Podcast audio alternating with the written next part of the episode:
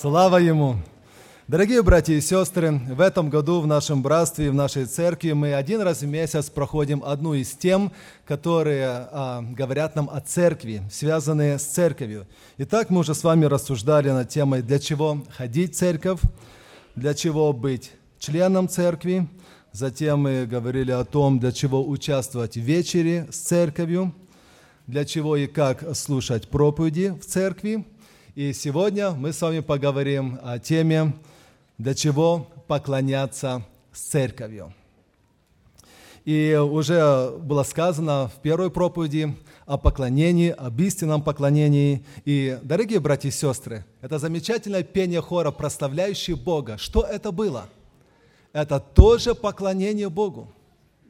И наше с вами здесь присутствие в одном духе, ради Господа, во имя Господа, это тоже мы собрались сюда для поклонения Господу. Но давайте прочитаем место Священного Писания, которое записано в Евангелии от Иоанна, 4 глава, с 19 по 24 стихи. А, давайте откроем наши Библии и прочитаем Евангелие от Иоанна, 4 глава, с 19 стиха и ниже. Беседа Иисуса Христа с самарянкой. Женщина говорит ему – Господи, вижу, что Ты пророк. Отцы наши поклонялись на этой горе, а вы говорите, что место, где должно поклоняться, находится в Иерусалиме. Иисус говорит ей, поверь мне, что наступает время, когда и не на горе этой, и не в Иерусалиме будете поклоняться Отцу. Вы не знаете, чему кланяетесь, а мы знаем, чему кланяемся ибо спасение от иудеев. Но настанет время, и настало уже, когда истинные поклонники будут поклоняться Отцу в Духе и истине, ибо таких поклонников Отец ищет себе. Бог есть Дух, и поклоняющиеся Ему должны поклоняться в Духе и истине. Иисус Христос в беседе с самарянкой – он поднял эту важную тему о поклонении. И он говорит, что необходимо поклоняться, потому что, во-первых, сам Отец Небесный, Он ищет, Бог ищет поклонников себе. Он ищет людей. Не просто людей, которые знают, признают, соглашаются, есть Он или нет. Нет. Этого мало. Он ищет людей, которые являлись бы его поклонниками, чья жизнь, действия, слова, все их существо говорило бы о том, что это его поклонник. Также он находит важность это в том, что мы должны поклоняться Господу. Есть немало вещей в нашей жизни, у которых у нас есть выбор – что-то мы можем делать, что-то не можем. Какое-то время делать, потом не делать. Практиковать, не практиковать. Но есть вещи, у которых у нас нет выбора. И Господь говорит, что мы должны поклоняться Господу.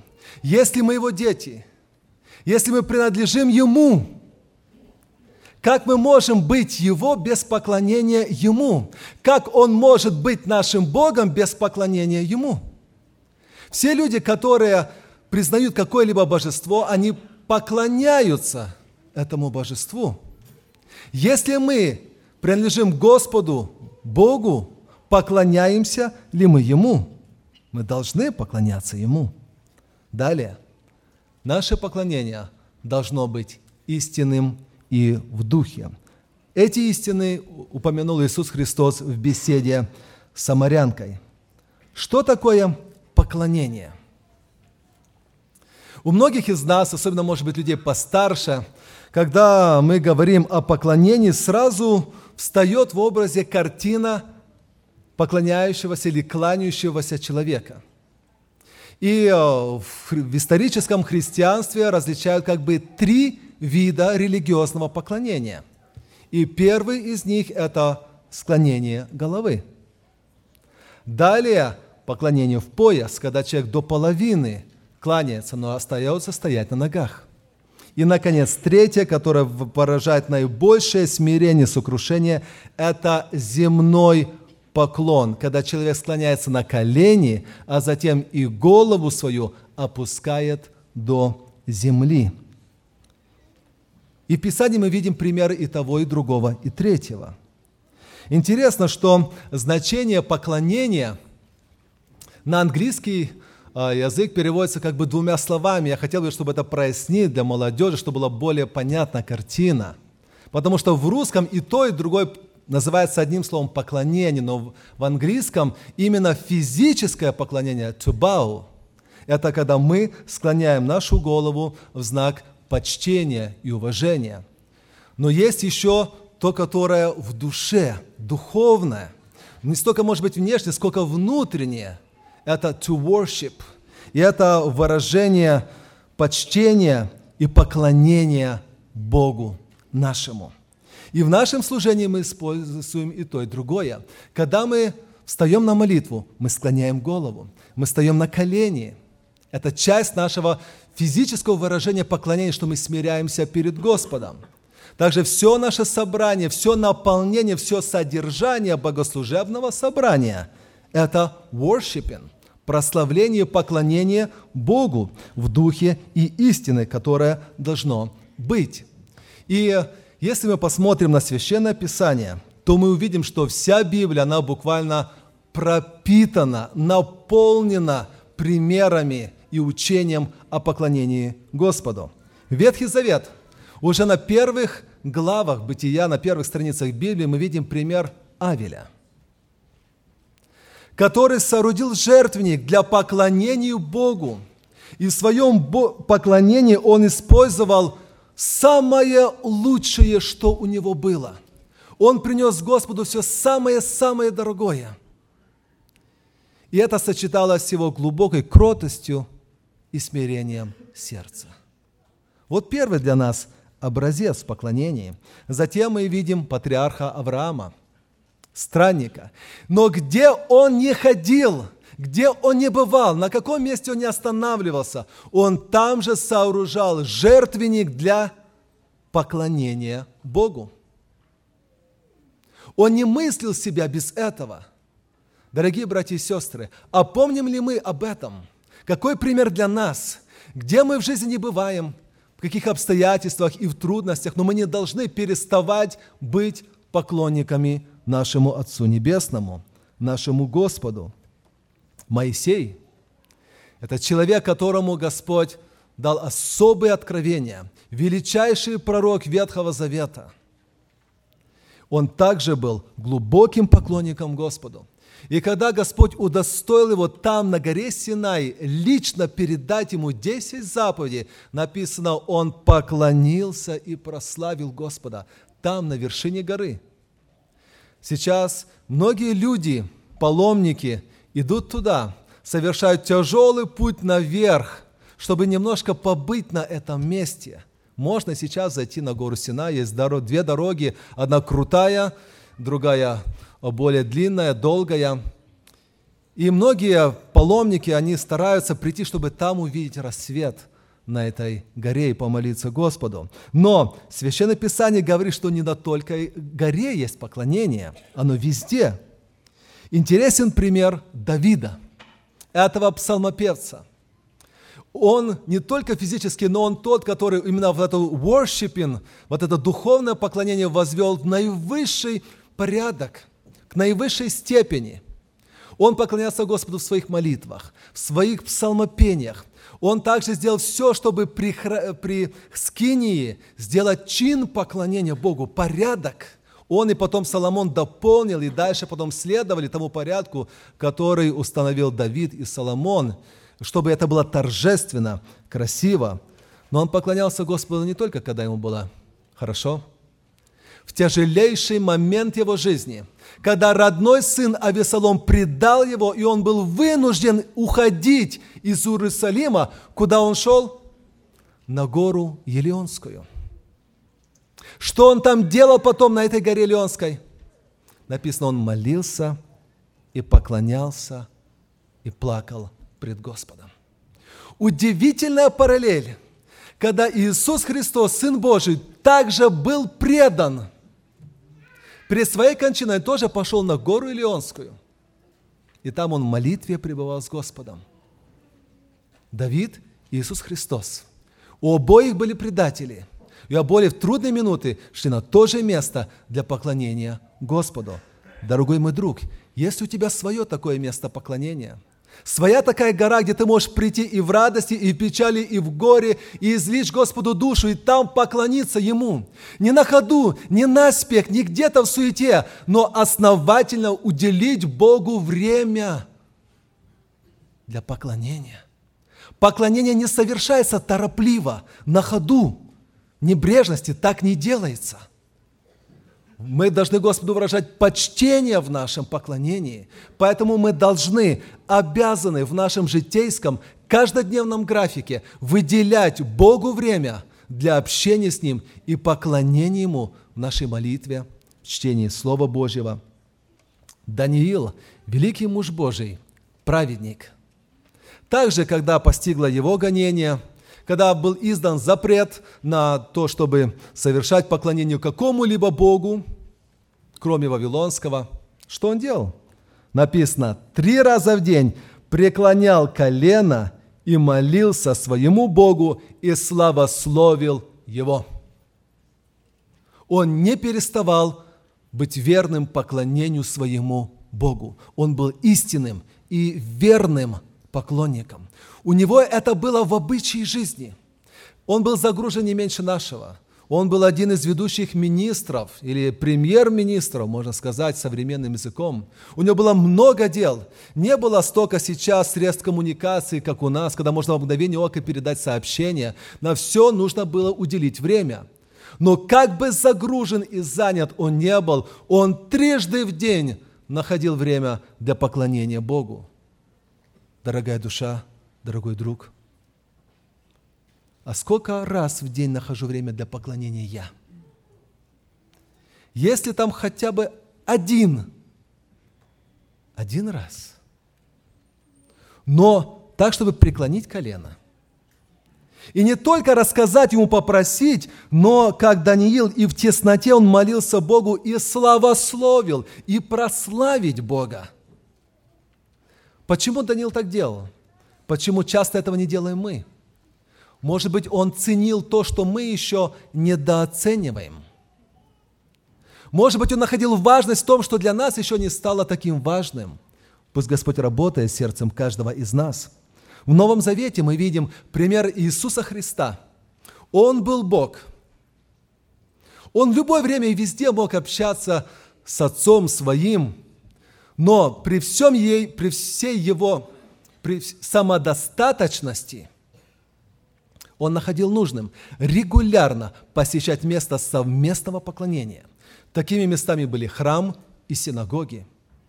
У Луки мы читаем, что пришел он по обыкновению своему в Назарете в синагогу и начал читать. Он собирался, он понимал, что важно не только личное, но и совместное поклонение Богу. Апостольская церковь, она регулярно собиралась вместе – чтобы прославить и поклониться Господу. Апостол Павел, он дает замечательный пример поклонения, наставления поклонения в послании к Колоссянам 3.16 мы читаем следующие слова. «Слово Христово да вселяется в вас обильно, со всякой премудростью, научайте и вразумляйте друг друга псалмами, славословием и духовными песнопениями, во благодати, воспевая в сердцах ваших Господу. Вот что мы делаем во время поклонения. Первое, что должно присутствовать, это Слово Христово. Это центр всего. Все строится вокруг Него, все строится на Нем, на Слове Божьем, все проверяется им. Далее мы православословим Бога. Мы назидаем и друг друга, Господа, всякой премудростью, научением. Здесь есть и псалмы, и славословие, стихотворения, духовные песнопения. И все это в сердцах наших воздается Господу и для назидания всей церкви. Но и это еще не все, дорогие братья и сестры. Мы с вами читаем о том, что однажды в вечности – там мы увидим это замечательное поклонение и прославление Господу. И когда мы смотрим а, от, на книгу Откровения, Особенно я хочу обратить внимание на пятую главу, стихи с 11 по 14. Откроем в нашей Библии, у кого есть. Пятая глава Откровения с 11 стиха. «И я видел и слышал голос многих вокруг престола, и животных, и старцев, и число их было тьмы теми тысячи тысяч, которые говорили громким голосом, «Достоин Агнец закланный принять силу, и богатство, и премудрость, и крепость, и честь, и славу, и благословение.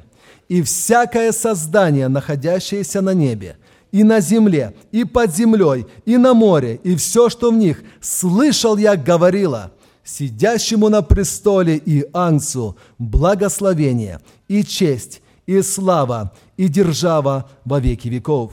И четыре животных говорили «Аминь», и двадцать четыре старца пали и поклонились живущему вовеки. Мы видим здесь прославление и поклонение. И это совместное. Дорогие братья и сестры, вот почему и мы с церковью также сходим для совместного поклонения. Потому что однажды в вечности мы присоединимся к этому торжествующему собору, сонму святых, всех существ, которые будут давать Господу эту славу и хвалу. И поэтому уже сейчас, здесь на земле, мы это делаем. Так что же такое христианское поклонение? Как его определить? Это можно сказать, поклонение – это почитание Бога своими действиями и словами. Поклонение – это почитание Бога своими действиями и словами. И один человек сказал, что истинная цель поклонения – претворение Божьего Слова в жизнь верующих. Почему? Потому что какая польза, если все это будет исходить Господу, но не иметь никакого отражения в душе и жизни. Это тогда не настоящие поклонники, это фальшивые поклонники. Это получается как те, которые Господь говорил, приближаются ко мне люди устами своими. Все говорят правильно, сердце же их далеко отстоит от меня. Мы не должны быть такими поклонниками. Что в устах, то должно быть и в сердце, а значит отражаться и в нашей жизни – в другом месте Господь сказал, что все, что они говорили, это хорошо, это правильно. О, если бы и сердце было их таковым. Вот почему это поклонение должно пронизывать нас всего полностью. Когда мы приходим сюда на богослужебное собрание, то мы участвуем в совместном поклонении. Дома это может быть индивидуально, личное – но и в собрании мы все вместе участвуем. И все, что происходит здесь, от начала до конца, все посвящено Господу Иисусу Христу. Все во имя Его. Проповедь Слова Божьего – это часть поклонения, пение гимнов – часть поклонения, молитвы – часть поклонения. Как мы видим, поклонение очень близко соприкасается с хвалой и прославлением. Это неизбежно связанные атрибуты. И главный смысл – поклонение верующих, он не сводится только к тому, чтобы петь псалмы, только к тому, чтобы петь гимны. Если мы посмотрим на интернете, пойдем напишем worship, мы сразу увидим картинку, множество поднятых рук, гимны, есть такой жанр, worship songs и прочее, прочее. Многие думают, вот это и все. Оно гораздо больше, гораздо глубже, гораздо шире. И а, главный смысл поклонения – он в том, чтобы притворить Божьи слова в жизнь самого человека. В Евангелии от Иоанна, в 4 главе, 23 стихе, мы сами уже читали это место. Христос сказал, но настанет время, и настало уже, когда истинные поклонники будут поклоняться Отцу в духе и истине, ибо таких поклонников Отец ищет себе. Не будем забывать, что это Он сказал самарянке – это, казалось бы, была случайная встреча, но у Бога случайности не бывает. Дорогой друг, дорогая душа, гость или постоянный член церкви, прихожанин, и то, что сегодня ты на этом месте, это также не случайно, потому что Господь обращается. Ты пришел на место поклонения для встречи с Господом. И Господь говорит, встречается с нами, чтобы наставить нас и исправить. И так Он постречал эту женщину, у которой были практически шансы равны нулю встретиться с пророком или наставником, потому что мало того, что она была самарянкой, она была еще практически падшей женщиной. Ее образ жизни был такой, что многие люди избегали знакомства с ней. Это было не в чести говорить, что ты знаком с таким человеком. Это не дело тебе чести. Но Христос уделил ей время, Он уделил ей внимание для того, чтобы достичь ее душу. И вот завязался этот разговор – и она потом же сказала, что ну вот, нацы наши поклоняются здесь, вот на этой горе, рядом была гора э, Горизим, а вы поклоняетесь там, в Иерусалиме. Это был исконный вопрос и спор между самарянами и иудеями. Где правильное поклонение? Почему? Дело в том, что история ассирийского народа такая, что после того, как а, Израильское царство разделилось на северное и южное, северное царство, оно более и более погрязало в грехах. Пока ассирийский царь а, не вывел всех знатных, всех людей, оставив только бедняков, самый низший слой. Земля опустела. И в ответ он привез а, туда, переселил на эту же землю, на территорию Израильского царства других язычников – с других народов. И когда они пришли туда, они не знали местного Бога, они по-прежнему поклонялись своим богам, они принесли своих идолов. И далее мы в Писании читаем, что дикие звери нападали на них. И это дошло дело до царя, и сказали, потому что они не чтят местного Бога, Бога Израиля, они поклоняются Ему. И тогда туда послали священников, которые научили их. И далее написано, что они стали поклоняться Богу Израиля, но и по-прежнему своим богам тоже продолжали поклоняться. И так шло из века в век. Интересно, что когда позже и Южное царство также ушло в вавилонское пленение, когда они уже возвратились и начали отстраивать храм, пришли самаряне, их соседи. И в книге Ездра в 4 главе, мы в 2 стихе мы читаем, и они сказали, «Будем и мы строить с вами, потому что мы, как и вы, прибегаем к Богу вашему и приносим ему жертвы со дней Асардана, царя сирийского». И сказал им Зарававель и Иисус и прочие главы поколений, «Не строить вам вместе с нами дом нашему Богу. Мы одни будем строить дом Господу». Почему он так сказал? Почему отверг? Вроде бы казалось, было бы хорошо, давай все вместе. Нет. Причина была в том, что их поклонение самарян не было чистым. Оно было половинчатым. Да, поклонялись Богу, но и своим богам. У них было ложное поклонение. То, о котором позже сам Иисус Христос сказал, да, вы кланяетесь, но вы не знаете, чему вы кланяетесь. Христос далее говорит об этом, что а, а, мы с вами есть такая интересная фраза. Подлинное христианское поклонение не сводится к зажиганию искры – оно состоит в зажигании свечи, которым озаряется тьма.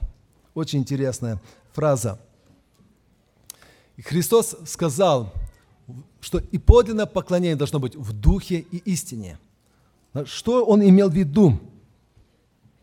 Во-первых, на всяком месте. То, что должно быть. На всяком месте. Не форма, а внутреннее содержание – в то время иудеи, они очень много делали внимания на внешнее. Они становились на углах улиц, стояли у дороги, они стояли везде, чтобы показать, насколько они религиозные люди.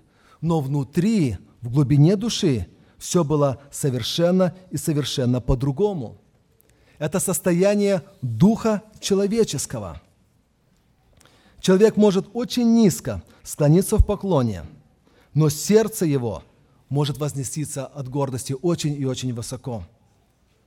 Это руководство Духа Святого. Дорогие братья и сестры, часто бывает так, что мы приходим, а огня внутри нет.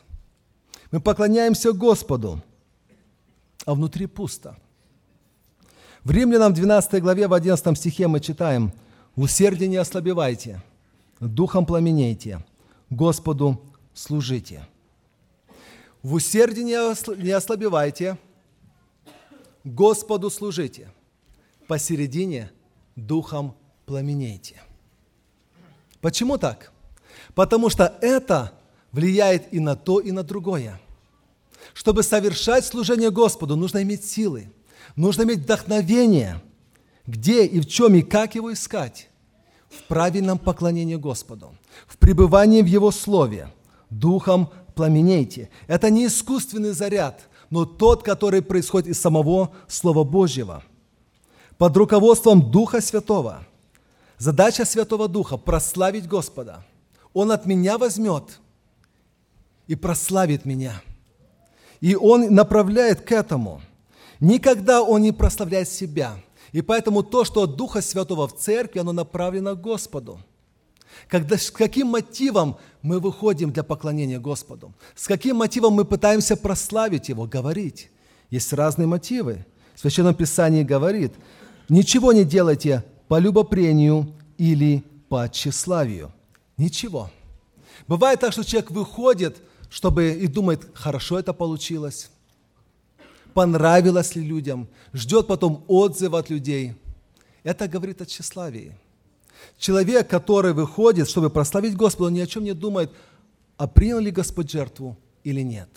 Вот в чем стоит истинное поклонение. Акцент не на эмоциях, не на чувствах, но на Слове Божьем. Часто иногда говорят, хорошо было, хорошо сегодня прошло поклонение, я такой восторженный, такой возвышенный, мне было так хорошо, такое блаженство, мое сердце ликует. Может быть, это и неплохо. Но кроме внешней оболочки, каково еще было содержание, есть немало мы можем слышать эмоциональных, заряженных проповедей. Но по содержанию они далеко стоят от Слова Божьего – Ложные учения имеют неправильное поклонение, потому что не знают Писания. Об этом говорит Слово Божье.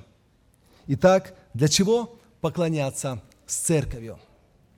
Совместное поклонение приводит людей к Богу. Это тоже метод евангелизации. И мы читаем в первом послании к Коринфянам, в 4 главе, с 24 стиха и ниже – но когда все пророчествуют, и войдет кто неверующий или не знающий, то он всеми обличается и всеми судится. И таким образом тайны сердца его обнаруживаются, и он падет ниц, поклонится Богу и скажет, «Истина с вами Бог». Что такое пророчество? В этой же главе выше, в третьем стихе мы читаем, «А кто пророчествует, тот говорит людям в назидание, увещание и утешение». Невозможно назидание без понимания. И поэтому все, что здесь на нашем служении, оно наполнено назиданием, увещанием, утешением. И когда приходят неверующие люди, остывшие люди, люди где-то отпавшие от Господа, они слышат Слово Божье, они слышат и видят поклонение церкви, молитвы.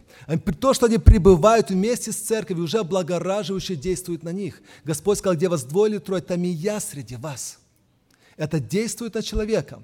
Это Дух Святой работает с этой душою. И тогда в результате он обращается к Господу. Совместное поклонение приводит людей к Богу.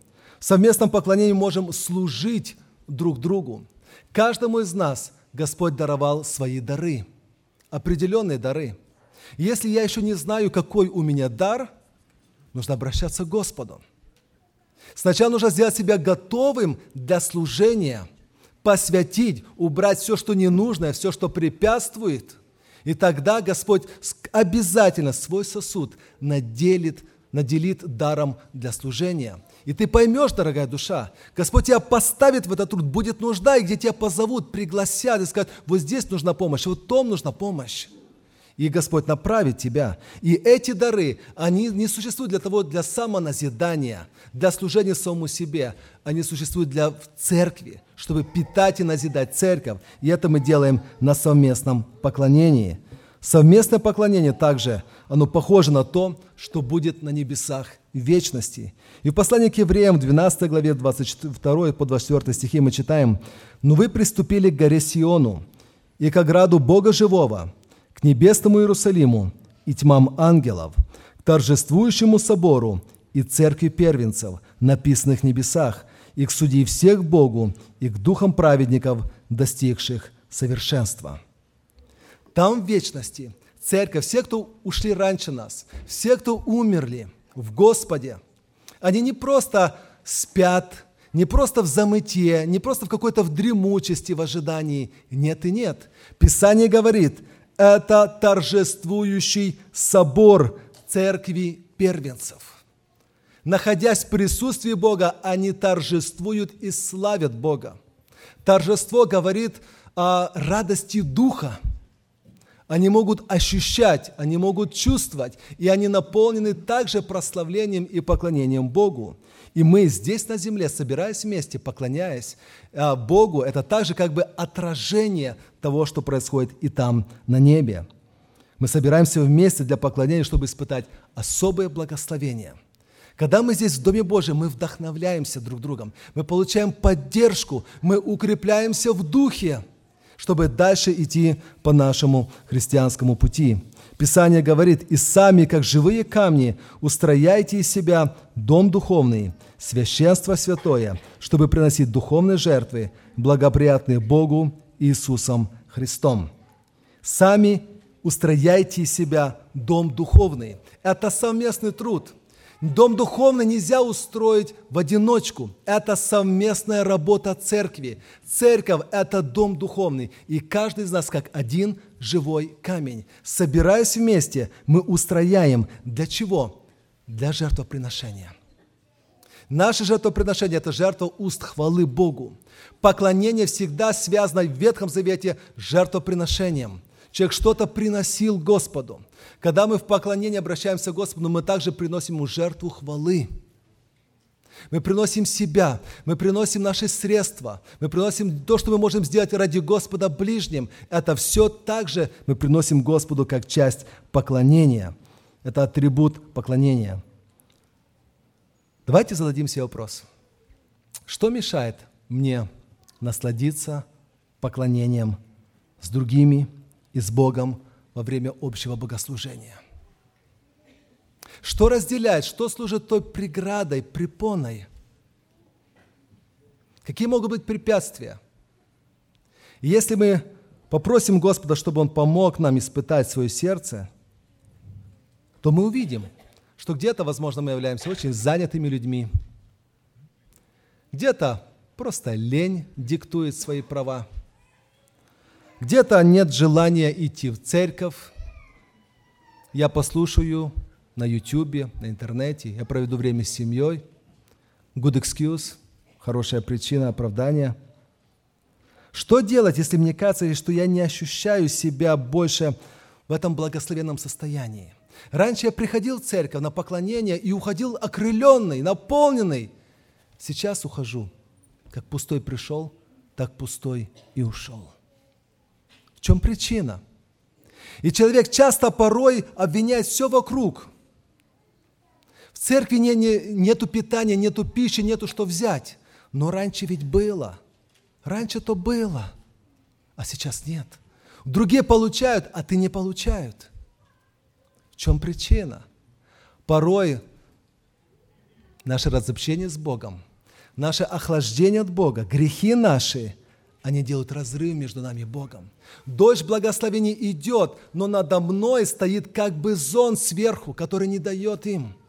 Какая-то пелена образовалась, которая сделала мое сердце бесчувственным – и не нужно обвинять всех и других сразу в этом. Но правильнее было бы самокритично отнестись к себе. Господи, я хочу начать с самого себя. Может, я в чем-то оступился. Может, я в чем-то не так поступил. Может, где-то ты испытай меня. Это будет более правильно, более честно. Всегда начинать с себя. Не с других, а с себя. Что тебе до него? ты следуй за мной. Если мы видим разницу, что раньше я получал благословение в церкви, сейчас нет, нужно прямо, искренне, честно говорить Господу, ты видишь, образовалась такая проблема у меня в духовной жизни. Я даже не вижу, откуда оно что идет, но помоги мне выйти.